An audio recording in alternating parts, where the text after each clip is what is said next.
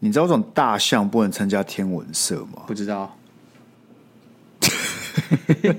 你可以至少尝试一下，你可以至少尝试一下。啊、呃，因为你知道大象为什么可以参加，是为什么不行参加天文社？你甚至连他妈都不知道题目是什么，就说不知道，根本没有在听，好不好？为什么大象不喜不能参加天文社？不知道为什么不喜欢参加天文社？呃，我真的不知道吗？不要逼我。因为他讨厌气象局。哦，气象局哦，气象局，因为气象局会生气大象，还是把大象给抛弃？都可以，都可以，都可以，好不好？既然两个都通，就不要纠结是哪一个了吧？好好好。哦耶好了，我们有粉丝投稿了，好不好？哦、oh,，OK。投稿我们 IG 的 Mon Joke。那我们现在已经开始沦落到要靠粉丝或是听众帮助我们度过这个环节了，是不是？是哦，希望给粉丝跟听众一些互动、一些回馈，所以说，哎，他们投稿，我们觉得有对到，我们就会放上来，好不好？OK，那你请表演。来了，那你知道谁最会烤肉吗？谁最会烤肉？我不知道，是老师。为什么？因为老师考的都不会教。哦吼耶！哦吼耶！哇哦！我们还是感谢 Sky 努力，就算他已经看到名字，他还装作不知道。我们感谢他的努力，长得蛮像的，话剧社演技。不是，我跟你讲，我跟你讲。就算我没有看到，我直接听到这个答案，我刚才已经忍住了，好不好？我原本有想要再沉默，但我想到说，干，我好像一直沉默，那这样就没有那种给你一些回馈的感觉，我就马上切入话剧社演技，是吧？这样子啊，就我还是我还是有在在那个当一个贴心的人。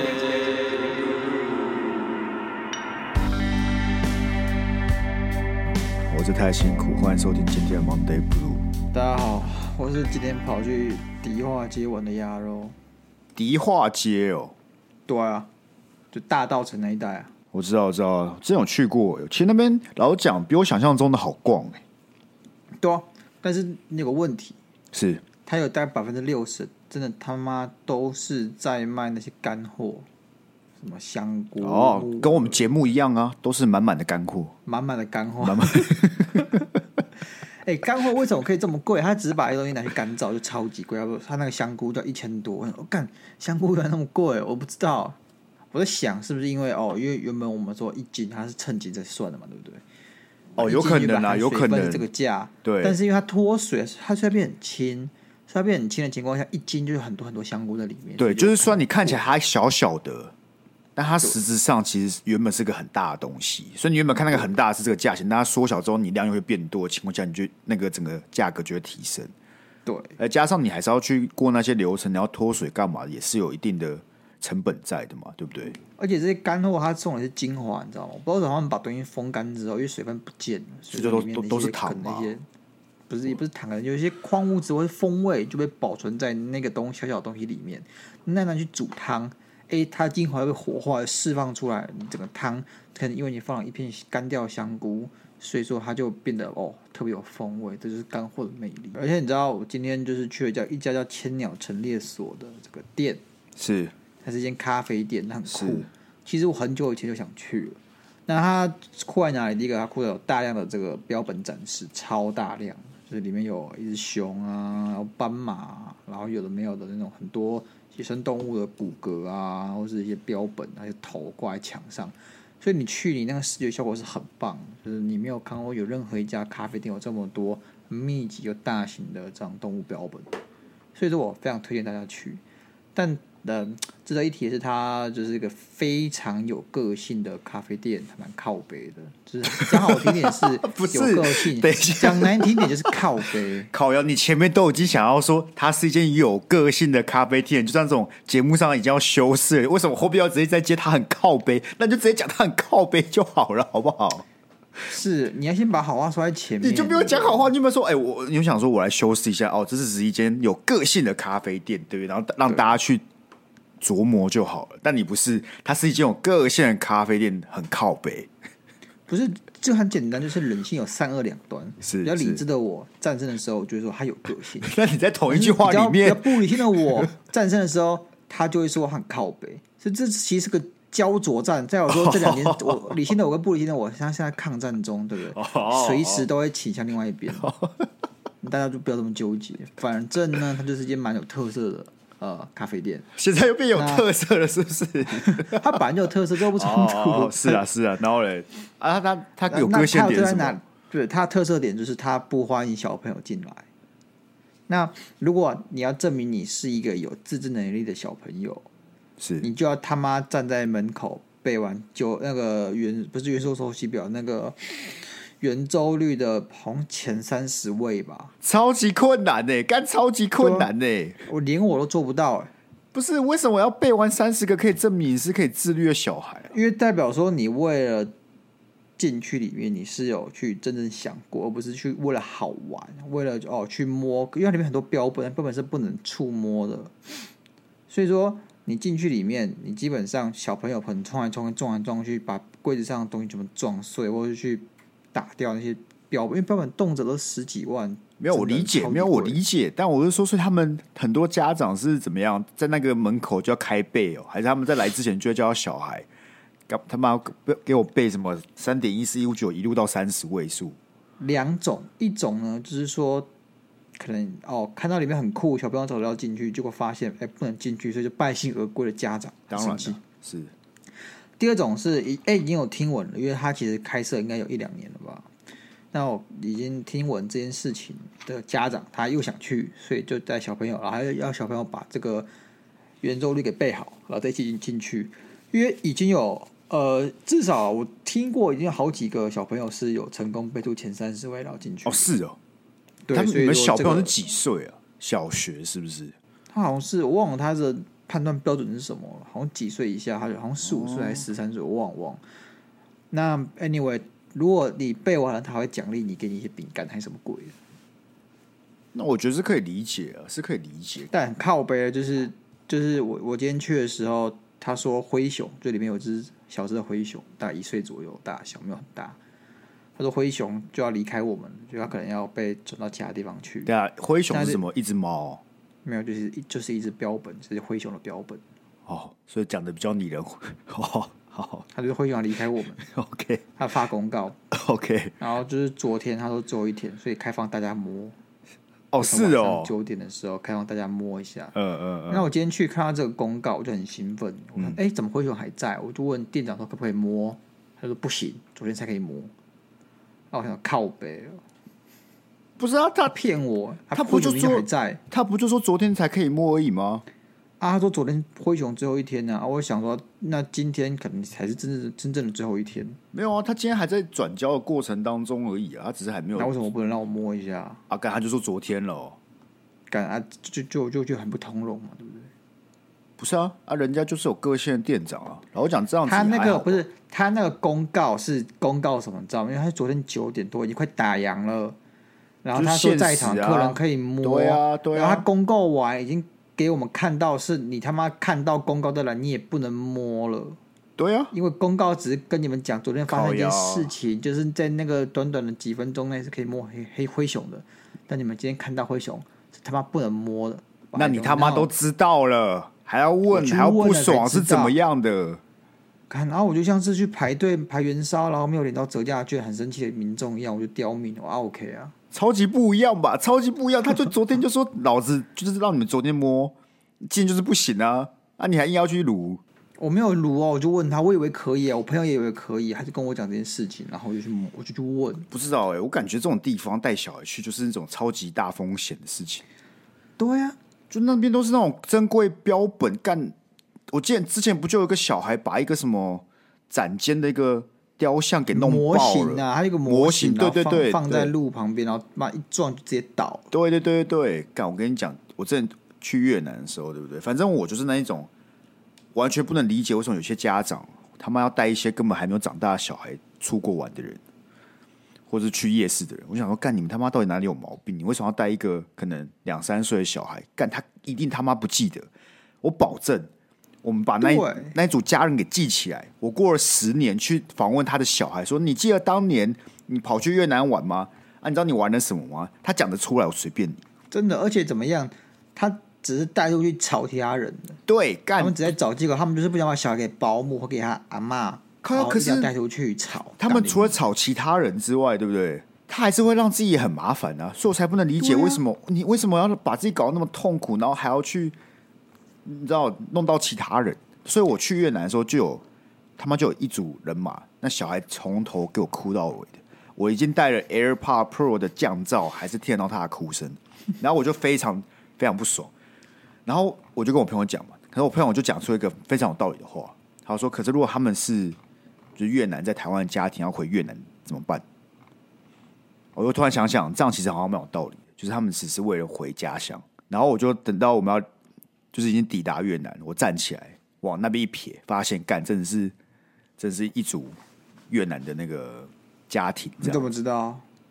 呃，他们讲越南文。哦，OK，想钓鱼是不是？想钓鱼是不是？干越南没有，他们可能是越南文想回台湾玩然后，我不行。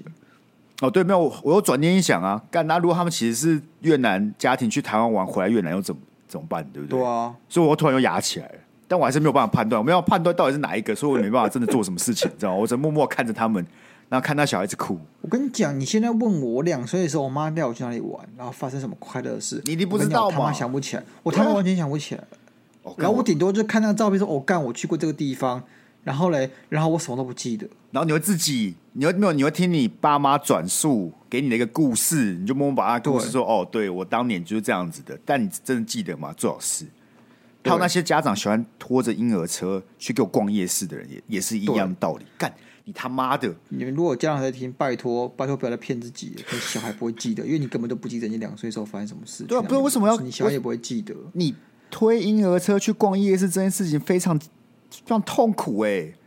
就你自己想想看，夜市很多人了，那那个婴儿车他妈这么大，我们现在少子化，所以你追小朋友，对不对？就很多人攻击你。你没有当过爸妈，你不知道带小孩多辛苦。你才几岁，你怎么会知道我的辛苦？不知道，我从来就是没有要纠结你的辛苦啊！是那个婴儿车他妈在夜市超级激烈，还会挡到我，或是撞到我的脚趾，非常烦躁。对，然后但但一发现那婴儿车里面装的是两只狗，你就更生气，干你娘！干他没有腿是不是？他没有腿是不是？哎、欸，干真的哎！不是，我发现最近其实越来越多哎，就是你第一炮想说为什么有人要带小孩，结果你再定睛一看，干原来是两只柴犬哦。或者两只吉娃娃狗啦，干，然后那狗就在那个婴儿车里面这样看我，我就超级不爽，我就很不爽感觉油然而生。我不知道是我情绪障碍，还是他在看我，就这种挑衅的感觉。不是，我确定你一定有情绪障碍，但也是有一点可能他在挑衅你。但我必须说，我觉得我们在这个节目上嘴狗跟嘴婴儿，嘴狗出事的几率大很多，因为我觉得现在少、哦、少子化，大家都会比较偏向去养。宠物啊，所以一定很多爱狗人士、爱猫人士，然后我们现在正在听，就会他有很多理由要跟我们讲，为什么为什么狗狗要放婴儿车里面，为什么要推着狗狗去夜市？他们现在就是很多借口，你知道吗？就是你想满足你的虚荣心，你不想让它在地板上 溜，你可能好有，但有可能因为他怕被攻击还是什么鬼？Whatever，OK，Whatever，okay, 那就不要带他妈狗去夜市。带狗去夜市到底有什么障碍？你狗去咬其他人怎么办？干！其实我会觉得他们带狗去夜市，我可以理解。是，当然我没有说这个是个值得鼓励的行为，但我可以理解。是我不能谅解是他们不用牵绳，不用牵人是所有我觉得遛狗行为中最大的禁忌，这、哦、是很不负责任，呃，真的很不负责任。因为你很难控制它嘛，就是即使他可能以前的行为表现非常之良好，但你永远都不知道会不会有某一个 moment 什么东西。触发到他那个机制，他就突然爆冲，你永远都没办法判断，你没办法确定这件事情。而且，这这这，我举个例子，好比说有哦放烟火，有人在放烟火，放鞭炮，你狗就被吓跑了，嗯，还不见，你你甚至会让你的狗就直接跑不见呢？那你没有办法、啊，你这样是你要的吗？对啊，啊，这种事情是有风险的嘛？啊，你一个尽责任的主人就是该要牵绳，这是最基本的。啊，你可以说哦，你想让你的狗去跟其他狗做互动。我不觉得这是个很好借口，你只是看别人的主人都不用牵绳，所以你就不用牵绳。不是吧？他们其他牵绳不是其实都是那种就是可以拉，就是线可以拉很长的啊。那个其实老实讲，你的狗的自由度还是很高啊。不知道，但我看很多影片啊，不是都会狗狗狗剧，就像是我们去北大干北大，我不知道我会下午就会一堆柴犬在那边，超可怕，一大堆柴犬。没有啊，干，你知道之前北大就是因为有一只狗没有用牵绳，对不对？对，啊，去咬死人家养的兔子。干干是北大的校犬还是有没有柴犬？就是北大有人，就是你知道北大的周周末都是北大公园嘛。就是有一堆人带狗狗来玩，啊、然后也不用牵绳，然后就有一只狗能靠北，对，就直接暴冲，然后就咬咬死人家的兔子。唉，干类似这种事情呢、啊。我记得台湾的法律，这种出事的狗甚至可以被要求安乐死了。可以哦，不确定，我好像记我依稀有印象，至少我知道在某些国家是可以的。但台湾呢，我不确定，我不确定。干不是，这怎么样都要先对主人进行一些那个吧？怎么样看都也不太算是狗的问题吧？是啦，狗是那个就是造成问题的人，但会发生这件事，就是你的主人没有尽到应尽的的责任呢、啊，是吧？我觉得人很难变呢、欸。一个不负责任的主人，他在没有受过某些创伤的前提下，他不会改变。干，所以我才说，如果发生这种事情，该被惩罚才是主人啊！阿、啊、妈，下次他又再养一只狗，又出一样事。妈，啊，你每次都要这样子去把狗给干掉，哦，那不都是这个人啊？啊，我没有办法，所以我觉得，但我觉得你说那些教育或罚款也不足以对一个人造成很大的影响，他只觉得他衰而已。很多时候他是直觉得他衰，不是这种，就是很侥幸心，就是大家都会有这种侥幸心态。哦，这件事应该不会发生在我身上吧？啊，我家狗这么乖。对啊，好像养猫，养猫就比较没有这个问题，因为不太会有人带猫去遛，除非你养成像豹猫这种东西，不然。大部分的猫呢，可能没有那么喜欢去外面溜达。像我家小猫，非常怕外面。我光是把它抱进，嗯，可能是我家门口那边那个附近哦，就是放鞋子的地方，嗯，它就开始鬼叫。嗯哎、欸，那叫它跟你很像，是的，是的 啊，你不是很爱鬼叫？你不是很喜欢在家里鬼叫？不一样，它叫的很不一样，像它爸妈一样。干，可是猫其实很容易造成人类的伤口。哎，我之前去我朋友家，哎，我什么时候没有坐？我就坐他们家沙发，我就在吃我的麻婆豆腐。重点是我左边还有我一个朋友，然后那只猫是在我朋友的在更往里面一点。结果这只猫就突然冲过来，越过我两个朋友，直接到我手上，在我的手臂上挂了一条线就离开了。不是，那是因为你朋友的猫有病，好吗？我家猫就不会这么做，我家猫超级乖的。不是，我就不懂天使小猫，我到底做了什么？它必须越过两个人来给我给我一拳，然后再离开。它完全没有逗留，它不是那种好像跟我开战的，你知道吗？或者说我在弄它，所以它很不爽。没有，我就在吃我他妈的麻婆豆腐，它完全就是快来无影去无踪，过来一刀就直接离开那种。哦，你看，我现在把小猫抱过来，小猫叫一下，猫。你看我家小猫都不会这样，我家小猫就是胖墩胖墩笨笨。你觉得我们就让你跟你的猫录一集，然后我都不要讲话，我们流量会不会直接爆冲啊？不知道，但我家小猫好可爱。嗯，好了，嗯、可以了，好不好？哦、很恶心，这就跟有人在我面前放闪一样，一样恶心。会吗？如果今天有个爸爸在你面前。亲吻他的宝贝乖女儿，你觉得很恶心吗？你是那个爸爸吗？对啊，他是你的宝贝乖女儿吗？嗯，对啊，那会就会很恶心。嗯，嗯，小猫，小猫，吃晚餐了没？还没，还没吃晚餐中。好了，我们今天主题是什么？哦，你怎么这么可爱？已经造成我非常不舒服，没办法继续录下去。这就跟你知道，有些人在感情里面，就是他在跟他女朋友讲话或男朋友讲话的时候，都会变一个调调。即使是我们这边比较异男的人，但其实你跟女朋友讲话，我相信有哪些 moment，就是像你刚才在对你猫那样子，对不对？可是我猫听得懂，它可以分辨出我在跟谁讲话。好比说我在跟你讲话，只有语调正常语调，它不会有反应。但是如果我刚才这样，哦，小猫。他就知道我在跟他讲话，对所以他就有反应。我的意思就是，我的意思都是，就是我希望这些朋友的这个面相，对不对？嗯，都他妈给我藏好，我一点都不想看到，我不想看到有人在我面前跟女朋友在那边撒奶的好不好？完全不想。这种事情你留给你女朋友就好了，我一点都不想当个观众。你这样想吗，小猫？你也这样想吗？他说没有，闭嘴，胖子，怎么可以这样讲话？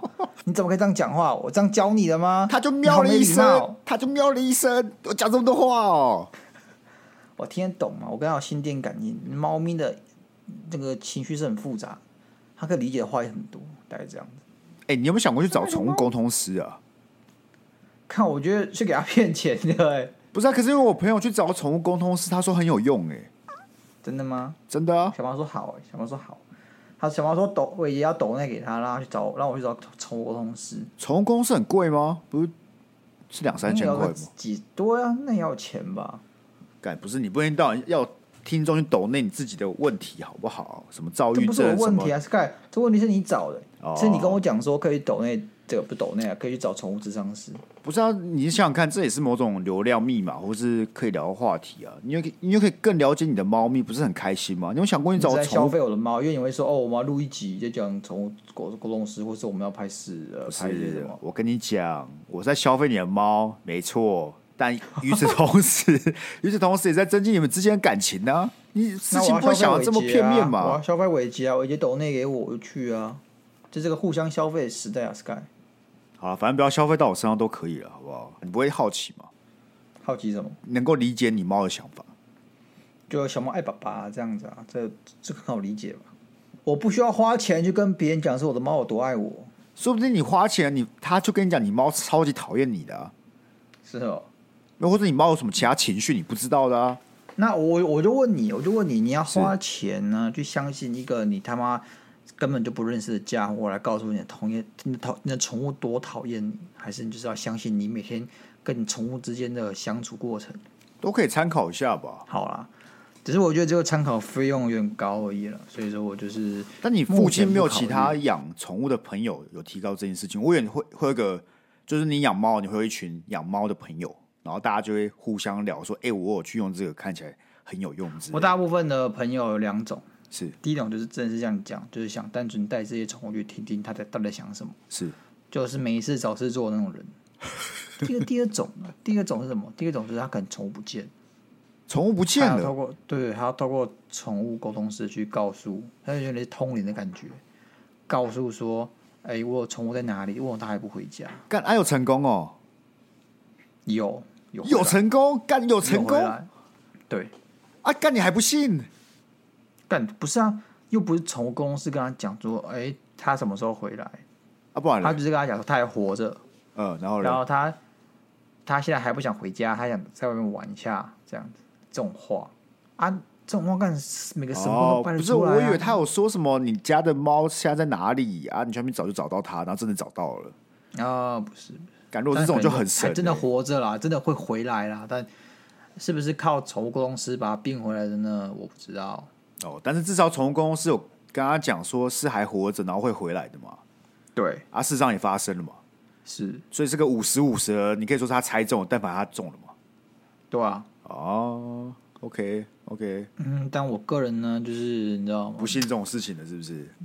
我就想不透那个逻辑嘛。你知道我们要讲究科学，科学就是逻辑。宠物公司没有什么逻辑，那就是一个。可能超能量就是可能我感知不到或无法解释的能量在那边。不是、啊，可能你是不是也可以同意，反正很很多事情是没办法用科学解释的。确实，确实、啊。那说明这是其中那一件呢，就跟算命一样啊。那哪天我的猫不见或怎样，我再去你再去尝试一下，是不是？公司沟通一下好不好？不然我真的不知道为什么我要突然带我的猫去，因为我的猫很讨厌去外面，它非常害怕。啊，那你花多一点钱就会请那个老师来了。你足够爱你的猫的话，我觉得，我觉得这跟爱没有关系。你就请了我。那好啦，如果听众想知道，哎、欸，小猫对不对？想让小猫去看看这宠物沟通师的，欢迎抖内啊，一样标记一下是给小猫的，我们就然后就会集资集满了，就拿去看一下宠物沟通师嘛。我们现在很多专款，有没有专款就带我让我去看这个心理智商，或看有没有躁郁症？对。那另外一个专款是要带我的猫去看宠物沟通师。没错，你看我都没有，我都没有用这节目的私心，就是有自己想要做的事情，我都在想的是你跟你的猫，对对不对？我、哦、我都是以你们的那个立场出发的，我就是这么大爱。你好棒，Sky，是吧？然后哪天我想买新鞋子的时候再跟大家讲。哎，你鞋子你多少钱以上你就你就开始犹豫了？现在吗？现在三千多就会犹豫了吧？我有一阵子比较爱玩鞋的话，我买过五六千块的两三双。那时候那时候大概是六千块以上，我会犹豫。那种艾迪达的鞋子六七千那种都很 fashion，你觉得它是真的很屌，还是只是穿起来很屌？什么意思？你说它功能上、机能上很屌，有很多很崭新的设计跟专利。另外一个就是它单纯看起来很酷、很炫，然后是限量版。嗯，要看是哪种哪种鞋子吧。当然都讲运动鞋啊，没有，因为像是呃，像是篮球鞋好了，我们先讲球鞋，嗯、大概你要贵的也可以有可以四千到五千左右。嗯，啊，那个通常是球星签名鞋，但它用的科技一定是比较好的。嗯哼，所以那个我觉得价格虽然贵是贵，但是多少那个科技之后反映在那个价格上面。但是我们讨论的是潮流球鞋哈，潮流球鞋。那个真的就是好看，这件事情占的比例会很重。那它机能性会不会这么好就不一定。可是你买个五六千的，你舍得穿去打球？所以不会啊，所以那些球鞋你就不会穿去打球了。那些就是潮流潮流球鞋是好看的，一个月穿一次，然后每次穿回家还要喷酒精啊。哦，我还好还好，我没有我没有这么严重，我没有这么严重。我买五六千的，我就是照穿，就是我不是那种。Hardcore，然后要把鞋子照顾的，因为我觉得你买鞋子就是要拿来穿的。对啊，你不是因为我不是完全要收藏它，就是完全不出门。那既然我都要出门了，你还要去纠结说，当然什么下雨天之类不穿，我就可以理解。可是正常你要拿来穿鞋子，你就不太想要去思考说，干我还要特别去避免什么啊？啊，我有些走路的时候，你还要不某些姿势不能走啊，不能蹲下来啊，会折到鞋舌什么之类的。这种我就没有没，没有到那么 care，所以我后来也没有再继续买这些比较贵的鞋子。一方面是因为我觉得这几年，尤其是阿迪达斯出的鞋子，那个高价位的都很丑，就是没有一个是让我都很丑。尤其是阿迪达斯的，虽然我自己很喜欢 Original 这个牌子，但是他最近出的那个球鞋真的是、嗯、哦，干真的好丑，没有没有一双是我看到会觉得说哦，干好想买哦。但三四年前那时候我那时候出了一些鞋款，就会有一种干好想买，但是我好穷。这样子，OK，合理的，合理的。鞋子嘛，啊、我觉得我不是，反正我不是那种鞋子控啊，就是鞋子就不太买。是，就是顶多就是我过年的时候买了两双，呃，林果良品的皮鞋。那时候就是因为觉得说，哦，自己可以穿的商务一点，不然像乞丐，所以说才买了两双比较贵的皮鞋。哦，正常啊，皮鞋还是很重要。我其实反而会推荐在你要再去买一双。商务休闲的，像我就有一双切尔西靴，嗯，因为它主要那个嘛，对不对？对，因为主要是因为你，我那时候很常跑外面的时候，你每一个场合都要穿皮鞋，干真的太痛苦了。尤其你要在外面走的时候，干真的好痛苦。所以有一双半正式的鞋子其实蛮方便的，你就不需要每次都是整套完整的出门，这样。因为皮鞋的问、okay. 皮鞋问题就是你还是得。绑鞋就是我没办法一脚直接这样穿进去这么顺，你就还是要得坐在那边把鞋子穿好再出门。可是切尔西靴就是你可以直接套进去，很方便，而且比较没那么痛苦。好，我们今天主题就是鸭肉在哎、欸，在我们录音之前兴兴奋跟我说他想要聊他的私房菜，因为他最近煮的很有心得啊。因为我跟 Sky 两个人都是属于哦会在家里自己煮菜的人，那。想说我们两个有没有什么私房菜？哎，一些秘密食谱可以跟大家做分享。还是你先跟我讲，你做过最酷炫的菜是什么？我做过最酷炫的菜哦。对，这个酷炫有包含可以吃吗？废话，不然嘞，干做完不能吃哦。当然你会做失败嘛，对不对？没有啊，就是当然的，不会每次都成功。如果鸭肉炸炊啊，鸭肉炸炊就是说，当你想清冰箱的时候，你就会把冰箱东西全部扔到你的锅子里面，然后就变个。那种杂碎的感觉，这是你最酷炫的菜。对，但是它的好程度就是不是每个人都可以接受。我就觉得不错吃啊，我也给我朋友吃过，他们也觉得嗯还行呢、啊。因为，其实这种东西你知道会对啊，你知道你的食材不要太太奇怪，或是太冲突，基本上不会有什么太大的问题的。它终究是食物嘛。对，我近期最过做过最麻烦的是那个威灵顿鲑鱼。它它它威灵顿鲑鱼跟威灵顿牛排是类似的概念，类似的概念，它也是一层酥皮，然后把鲑鱼给包起来，然后拿进去烤，然后里面那个需要烤箱哎。啊，我家就有大烤箱啊。哦，好吃吗？还不错。我觉得如果你们想要做一些酷炫的菜，可因为威灵顿牛排太麻烦，因为你还要包括你要把蘑菇给搅碎，做那个蘑菇酱啊。对，然后你还要包培根等等之类的。其实威灵顿鲑鱼就只有三层，就是酥皮跟那个调酱，那是菠菜，菠菜拿去打碎，然后再配一些酱，然后再跟鲑鱼本身。其实相对来讲没那么困难，嗯、比起我觉得鲑鱼比较比较不用管熟度，那牛排都很复杂，干都要管到熟度，很痛苦。干可是鲑鱼的熟，我觉得鱼的熟度最困难呢。为什么？因为鱼的熟度你要刚刚好，你只要稍微过熟了，就会变老了。它会瞬间，它是个零跟一的差距。你牛排了不起，就是从三分好干太太熟变五分，五分太熟变七分，你很难做到真的很糟糕哎。但你鲑鱼很很难去掌握，说我什么是刚好的熟度。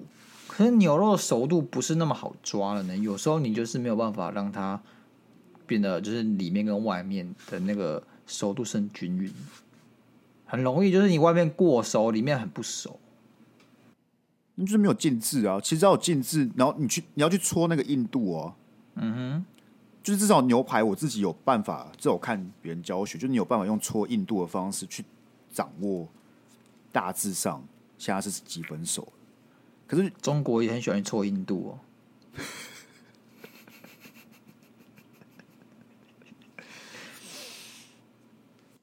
所以你的私房菜是什么？我们讲我们的私房菜，就是先排除掉一些可能什么煎条鲑鱼啊，然后炒个青菜这种就不算什么私房菜。我们私房菜当然要复杂一点嘛，对不对？我私房菜是奶油炖鸡啊。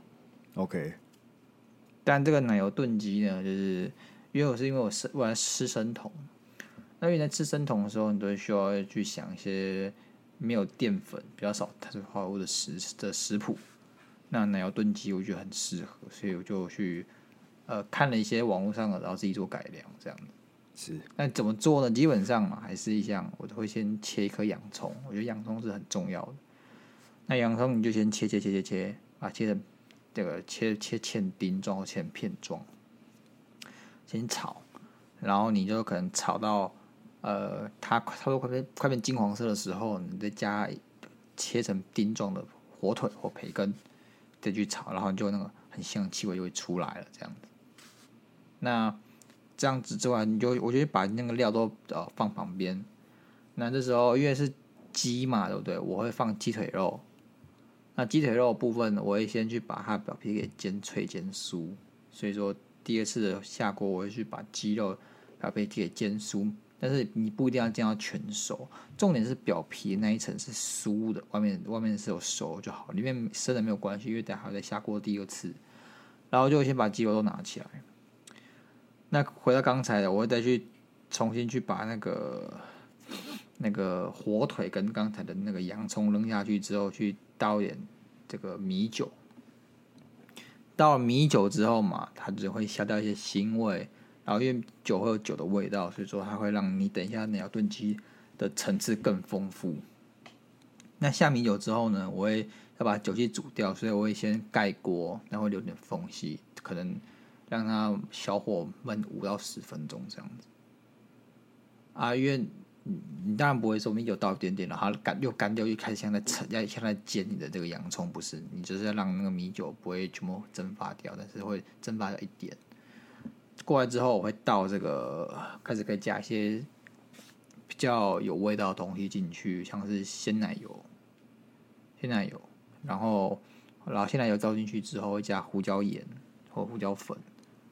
然后放呃一点洋葱，不是洋葱啊，大蒜进去，放大蒜进去，然后再放奶油、黑胡椒粒，再把刚刚的那些鸡肉有没有再扔进去一次，然后这时候再可能重新煮，就是你要重新再把锅子盖上，因为鸡肉要焖嘛，对不对？那焖大概再焖十分钟之后，再看一下那个鸡肉的状况。这时候就可以加入一些蔬菜，因为蔬菜不希望它太老，所以加蔬菜可以在比较后面加，那再再焖一下，啊，这就看看状况，看你的火候大小，通常都不会放大火，都是中小火就好。那大概看看味道，看看浓度就可以吃了，赞。谢喽。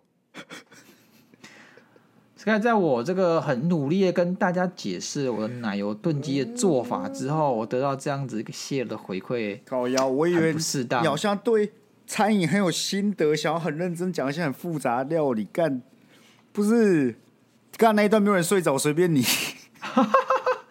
好吗？你们就把基本的失败主，我们找一个失败主题，没有用用讲的，真的是很没有参与感。不是，你知道讲一些小 paper 或是很常发生会有的问题之类的啊，而且你里面没有加鸡汤，就很没有。为什么要加鸡汤？像我之前做猎人炖，就是我知道我做炖物类的，你你、嗯、你不管你是什么，你加水吗？我会加米酒啊，纯米酒，然后加鲜奶油啊，那鲜奶油是可能一两百毫升那种、欸、我都会建议还是要加一点点鸡汤。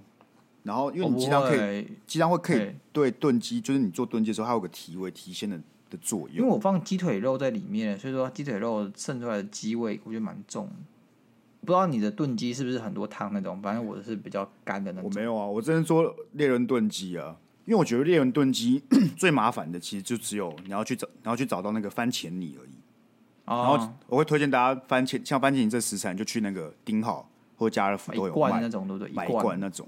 那、啊、其实做法就几乎一模一样，超级简单，就是只要煎完，然后把它丢到炖锅里面，然后去给它炖就好了。就我就说干那些步骤，反正就类似，然后你就只是把番茄泥丢进去，然后去煨它，然后去炖它。但我这边可以推荐各位，如果男生你真的想要把妹，然后你又不想搞得很复杂，我当初开始做料理的时候的两个法宝，就两道两道菜，让你看起来很屌。第一道就是。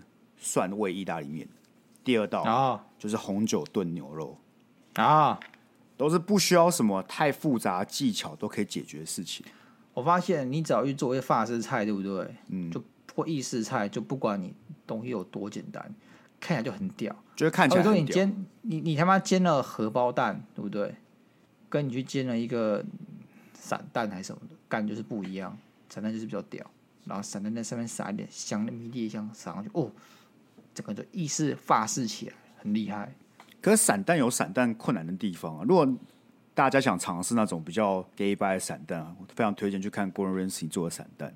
它那个做起来的质感就比较不像是你平常饭店吃到那个很固体固体的，它是比较偏向又很稠稠的。你看起来很像婴儿食品，但吃起来爆干好吃。嗯，然后会非常非常滑顺，然后非常 creamy，因为它里面加了奶油下的比较重。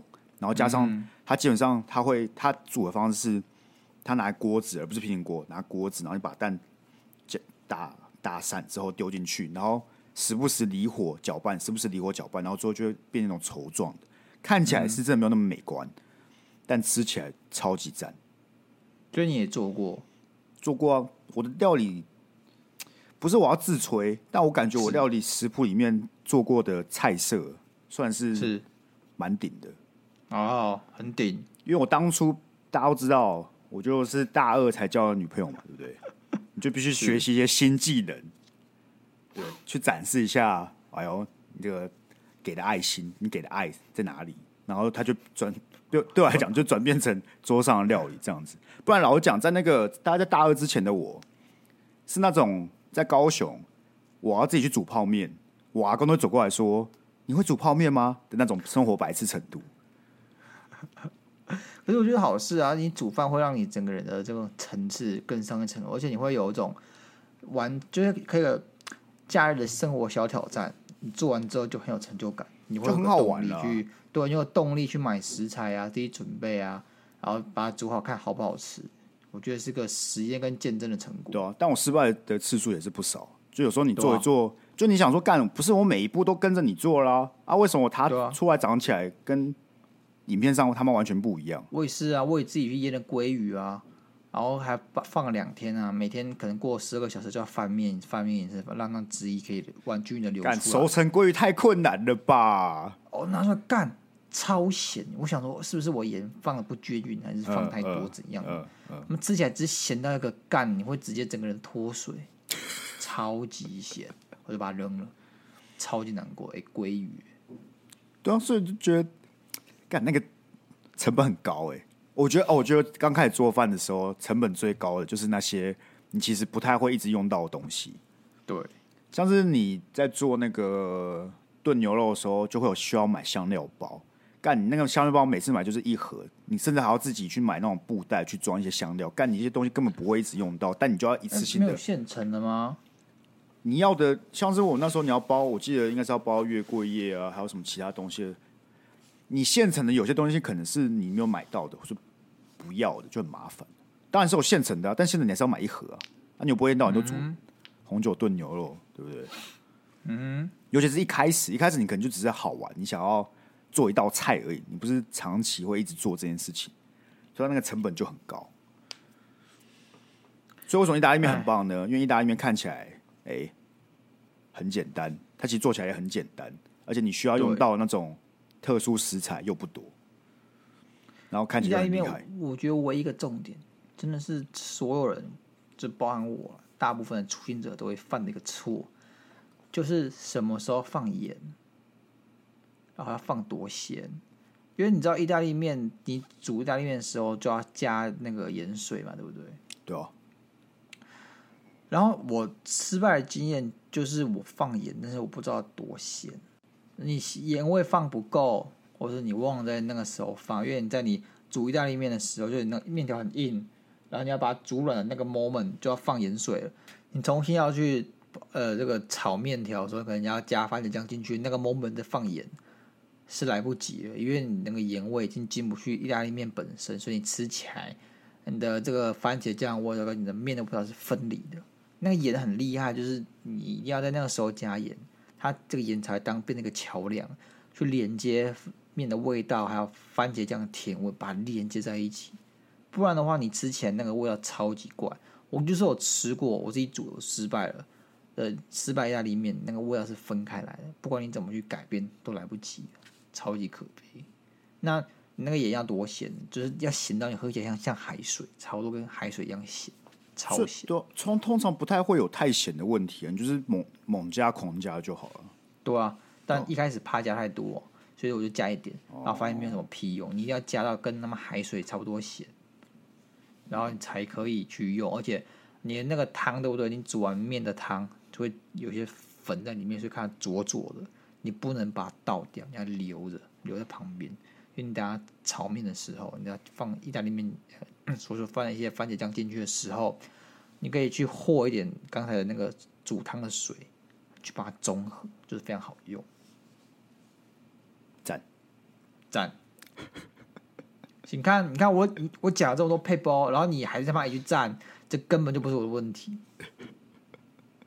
你讲这么多，我觉得这些都很棒，都很基本，不是吗？我不觉得我们两个可以讲出什么很酷炫的那种什么什么小超级猛技巧，对啊，好了，我们两个还是继续讲恋爱智商室。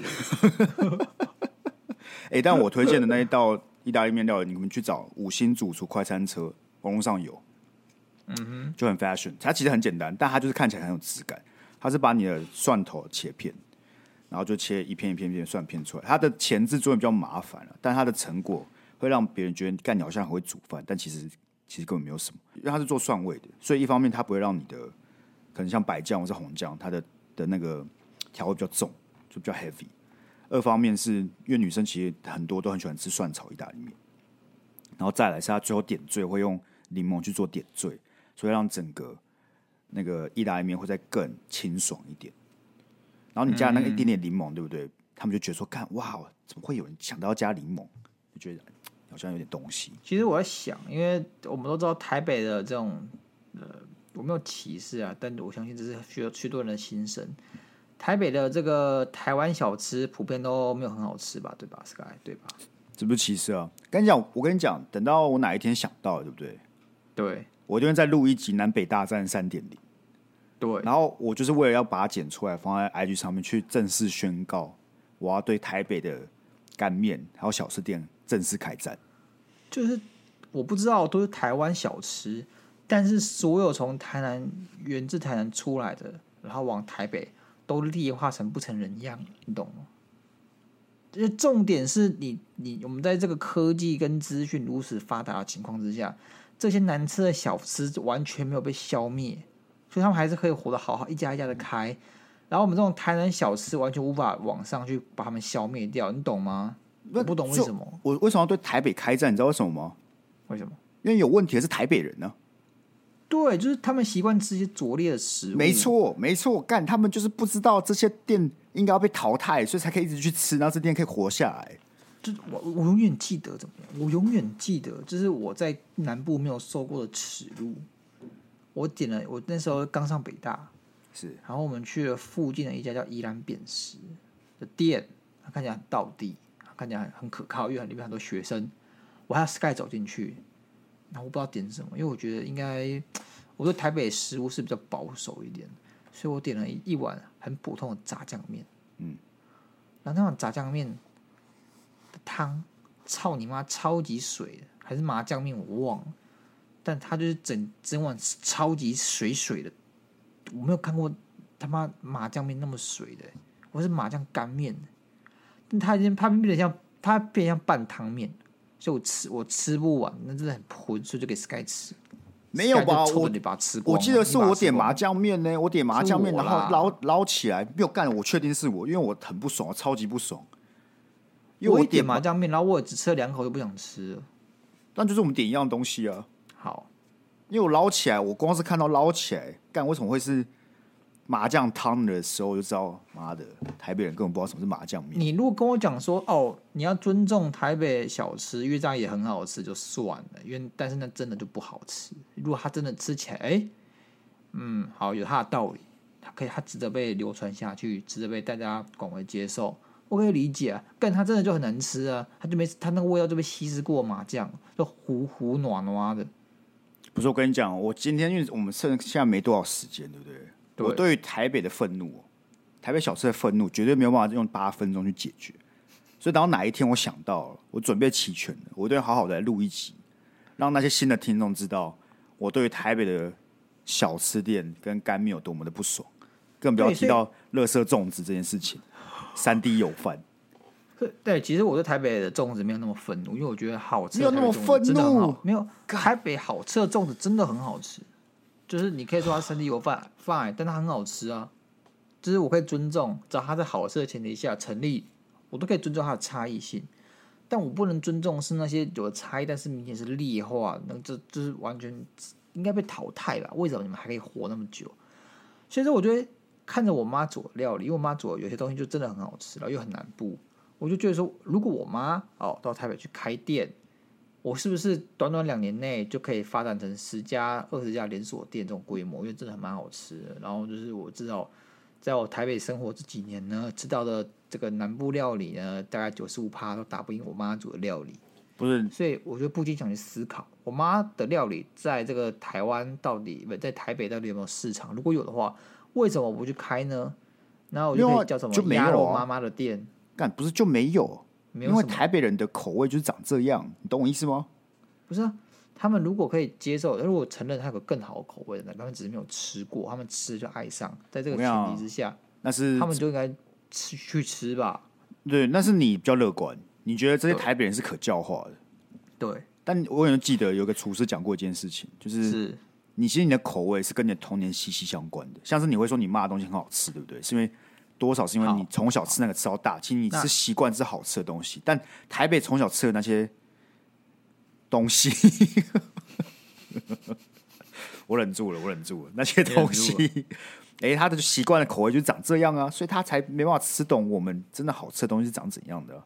那那好，我我可以举另外一个例子来反反驳你啊。好，哦，所有台北人，在我的经验里，去了台南吃了台南的料理。都没有说难吃的，都觉得干怎么这么好吃？我操！如果吃不到怎么办？都有这样的遗憾。所以说，台北人也不会觉得南部的台湾小吃是难吃的，甚至觉得它是好吃的，没有错吧？那再举我另外一个例子，嗯，在我们这个台大旁边有一家叫阿英卤肉饭，我买给你吃你就还好，但事实上那个就是超级南部的味道。然后每天中午都被排到爆炸。那旁边的可能就是普通台北的那种味道的卤肉饭，就生意还好，至少不会被一大堆学生推崇是哦，这边最南部的小吃店这样子。然后我觉得你还是可以试试看啊，你可以叫你妈上来开一间店，然后我们来看看。但我每次跟我妈要食谱，说：“哎、欸、妈，你传授给我。”我妈就说：“我不知道怎么讲，你自己学。”你旁边看，哦，干我妈站在那边看，我就会吗？我那么屌吗？对不对？啊，你就看她做，不就会了吗？你知道有些美嘎是你要讲，你你看没有吧？你要你就看他这边做了什么啊？你他这边做了什么？他就很很频繁的在做这件事情，他也没有跟你讲这是他重点，那然后里面的那些细节在哪里，他都没有讲，他也不觉得是什么细节，但是其实他可能就是。然后不是，如果你原本就会做，假设你们在讨论控卤呃卤卤控肉好了，你自己已经做过，像我做过卤控肉嘛，啊，如果我就看对我阿妈在做卤控肉，我就会发现，干他为什么在这时候加了这个，他为什么在那个时候做了这个。嗯，你就会抓到这些细节了哦。所以如果你想选一道料理，你不如先去做，对，你做完了再去看你妈做，你才会想说哦，原来干，原来这边要加这个哦，原来你这边要做这提味哦，是吧？哎，我妈煮的那个，我妈每年冬天都会腌那个萝卜干，它超级好吃。我没有吃过比我妈腌的菜脯还要好吃的菜包，我打包票，你信不信？Sky？不信，我家的一定是更好吃的。干明年，好来 PK。为什么是我们下次见面？下一次见面的时候，我带我家的菜包跟家菜包来 PK。我们找几个证人，不要证人，我们找几个人，然后就叫他过来。我也这几碗盲吃盲吃菜包，看谁家的菜包比较好吃。但是鸭肉妈妈的菜包，还是你不知道你是你妈还是你阿妈弄的菜包，谁比较好吃？我也这几碗，应该是我们要有个厨艺大对决，不是吗？厨艺大，我们要什么料理东西军是是？料理东西军啊，然后看哪到底是哪个人比较会做，不是吗？可以啊，可以啊，我们我就我们会这样子啊，我们就找个厨房，是，然后我们找我们这个观众哦，粉丝见面会，好不好？太麻烦了吧？要这么搞刚哦，要这么搞刚才一万人订，一万人追踪就要这么搞刚哦，你很有钱，你就说父母有有，你就要先预约这个，这个不是说当天到场，你要先要先报名，当然啦，废话，入场费要缴入场费哦，食材费啊，付一付，好不好？然后我们就开始煮。我是不知道你脸皮厚的地方是你你愿意收食材费，还是你觉得真的会有人来？首先呢，每次吵着要粉丝见面会的人绝对是你。我已经很久没有讲，我已经他妈很久没有讲，至少哦，每次是我觉得说干，我觉得不会有人，我觉得我们是在自取其辱。我很久没有讲了，我超久没有讲了。现在是你在讲要 料理东西去，还要人家付我们的场地跟食材费。不是啊，他们有吃啊，他们有吃我们的东西啊。当然要吃啊，他们要吃啊，对不对？啊啊啊！说那个人就是负责一些惩罚，什么什么扫地啊，或怎么样的。比如那个人去洗碗就好了啦，那个人去洗碗就好了啦。但我跟你讲，我虽然很爱。我很爱做食物，但我超讨厌洗碗。我真的超讨厌洗，洗碗。但我相信，如果我们去的那个厨房是租是要付钱的，他会帮我们洗。他应该是要负责洗碗的。没有啊，惩惩罚就是你要做你不想做的事情啊。就是我们明明都付钱叫人家洗了。大家吃饭的时候，你就要负责当小丑，这边娱乐，这边做一些即兴活动什么的。对啊，你就去洗碗。哦，但我可以最后讲一个我开始做菜以来我可以理解的一件事情，是就是。你妈就是你妈，或者像我妈、我阿妈以前做完菜，对不对？她都说要赶快趁热吃。就这句话，我原本以为就只是个那种礼貌性，或者他觉得就是哎，赶快趁热吃比较好吃，干嘛之类。但你真的在做饭之后，你觉得真的会希望他妈的，不管是做给谁，你他妈给我趁热吃好不好？因为。它热的时候跟它不热的时候，那口味是不一样。你就会有一种，我懂，我不想要，我不想要它不热了，然后它做出来的味道不好吃，你会觉得是我做的不好吃，不是，虽然它已经不热了。我希望你在最佳时间点去给我把它吃掉。所以你反而要做那个，像是我有时候要做很多道菜的时候，我就要去抓每一道菜可不可以同时出菜，同时三道一起上桌，让吃的人可以在这个温度的时候吃到好吃的东西。可是我觉得不得不说，因为。这可能是台湾饮食的关系啊，像日本，日本就很习惯吃粮食。哦，对啊，当然了。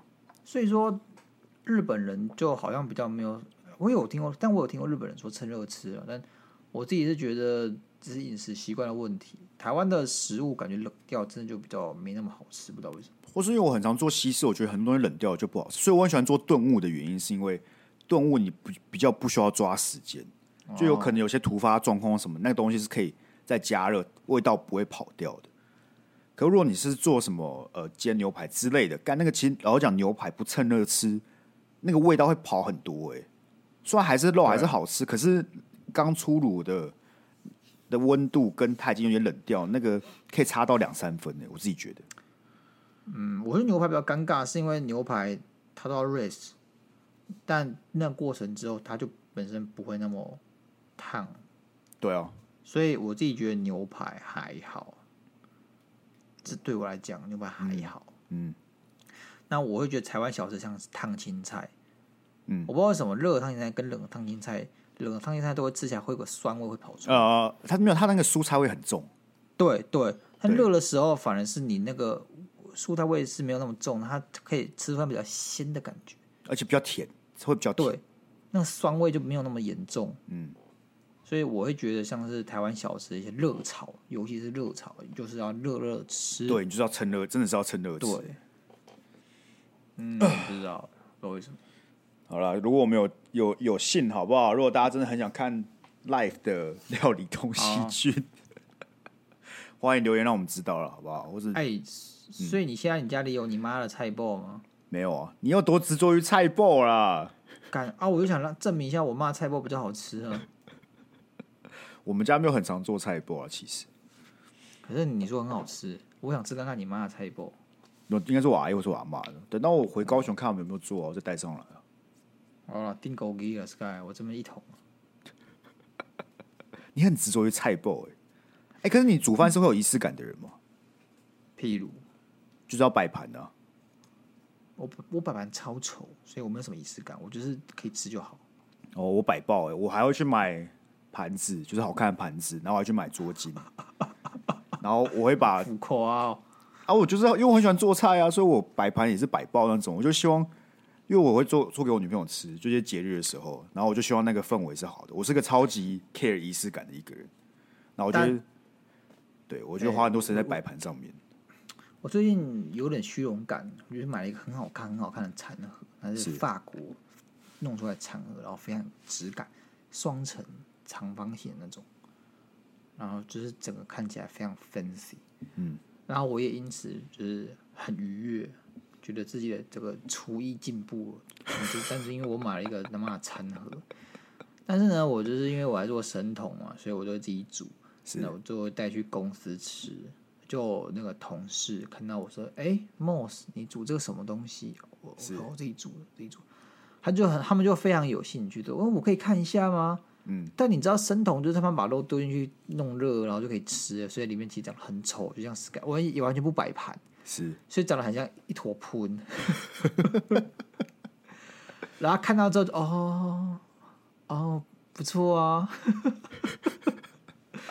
你懂吗？就是你可以瞬间觉得，他好像有什么东西，就是从我生命从我生命中不见那种感觉。所以摆盘很重要。我那时候哦，我那时候会带便当去呃公司的时候，还有同事要跟我买便当。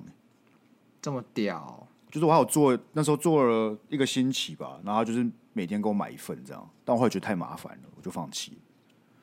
所以我就每天带，对，我每天会带两份去给他。嗯、对。啊，他有没有赞不绝口？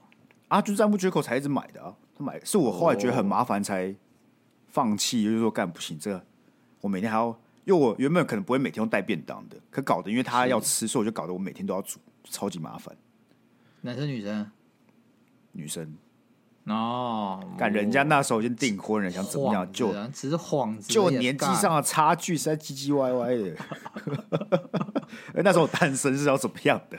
那你有没有想过，你今天怎样？不录 Podcast 不工作，你离职可以去当个不知道厨师，然后街头卖便当什么？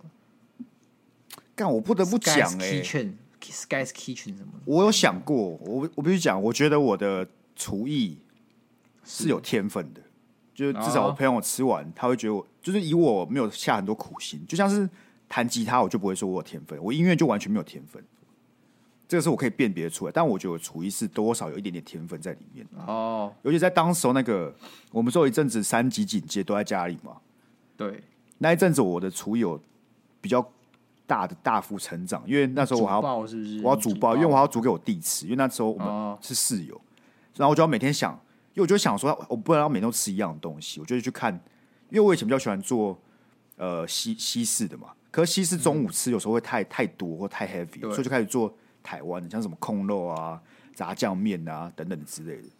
所以在那个三级警戒的过程当中，我觉得我的厨艺有比较明显的成长。就比较不会只有以前那种单一的很西式方面的，所以我之前有想过，有这样想过要开那个早午餐店。可是我想过，因为我觉得煮好吃的料理的那种成就感，是跟你把它变成一个流程化再卖人家是两哦，是啦，当然啦。我觉得我把它变成产商品化开始卖人家，我就不会有成就感，所以我才觉得他们很屌。我虽然有这张嘴炮，我要想自己出来做，但我我我很清楚，我的那个厨艺绝对没有，甚至连一点点都摸不到的。因为你真的有有兴趣会去看那些可能流程干嘛之类，干他们那个都很很高压，然后你每每一步都要非常精准的那一种，是真的很厉害。对对啊，所以我觉得可能做什么，偶尔请朋友来家里吃个饭，这样子满足一下自己的。小成就感就好，就真的当兴趣这样子。但你，知道吗？鸭肉到目前为止还没有吃过你煮的饭。有一次你煮了饭，煮到一半，然后我说我可以吃吗？你说不行，但是我女朋友要吃了。他就做两份嘛，我是不是就做了两份而已嘛？对，我说我很可怜，就是就算是该来煮，我也吃不到任何东西，很可怜。不是你不觉得我单独找你来吃个饭很怪吗？呃，是不是嘛？是不是嘛？啊，我那时候朋友都会是一群人来的，就不会很奇怪啊。那你自己想，你要准备一大堆料理给一群人吃，还是准备一点东西给鸭肉一个人吃？哪个显得比较不搞刚？呃，不搞刚当然是只准备给你吃嘛，对不对？对啊。但是哪个显得比较奇怪？就只准备给你吃嘛？有没有心而已啊，Sky？有没有心而已啊？不要找到那么多借口。没有心就说哦，我又不想给你吃啊，怎样？我不会说什么，不是不想给你吃，就是没有那个场合，会是 哎、欸，我起来想说，嗯，不如我今天问要不要来吃饭，那我煮一道料理给他吃好了。干，怎么会有这种场合？不会啊，我女朋友真的会，她会，但是打电话叫我叫我朋友过来我家，呃，说要煮东西给他们吃，可是还是一群人呢、啊，没有，就一个还两个，哦，可那是他你跟他。就他认识你朋友，所以是你们这样子，不是单独。而且她是女生，还好吧？干我一个人找你来吃，然后做什么？什么意思？什么意思？什么意思？你是性别上歧视啊？不是不是，我是说我们两个没有那种。哈，干你直接你我们哪一天你来，然后我还做一个三三道料理的那一种一个 set 的，还有甜点之类的。然后你隔天去公司跟别人讲说：“哎、欸，我昨天我朋友找我去，我们单独这样吃一顿饭，超级奇怪吧？”好啦，好啦。啊，既然你介意，我就不勉强了。再看看啦，时机到了，总会有的嘛，对不对？好啦，OK 了，好啦，那今天差不多了。好，最后庆祝一下我们一万追踪，好不好？感谢各位一路以来的支持，然后我们就对吧？感谢新粉老粉的支持。没错啊，我们下一步对不对？五万，如果我们可以有幸到十万，就办粉丝见面会了，好不好？我记得我们可能一千就要办，啊，一千到十万，十万，十万啊！我觉得 OK，我觉得十万是真的可以办的。十万，我就是我会愿意办的。连一万都，我都觉得基本上办正式就干，就是去空城没有什么两样。十万就是个一方面是一个很大里程碑。我觉得 IG 做到十万有办法活下来了吧？可以，我，我觉得可以啊。就是维持生计，我不一定会是什么超级有钱的，但是维持生计应该有办法。OK，对吧？所以我们大家一起加油，好不好？想办法让我们节目冲到十万，跟你的朋友分享。还没有追踪，赶紧去追踪。然后 Apple Podcast 还没有五星留言，赶紧去五星留言。OK 啊，好，那我们就一样，下集见，拜拜，拜拜。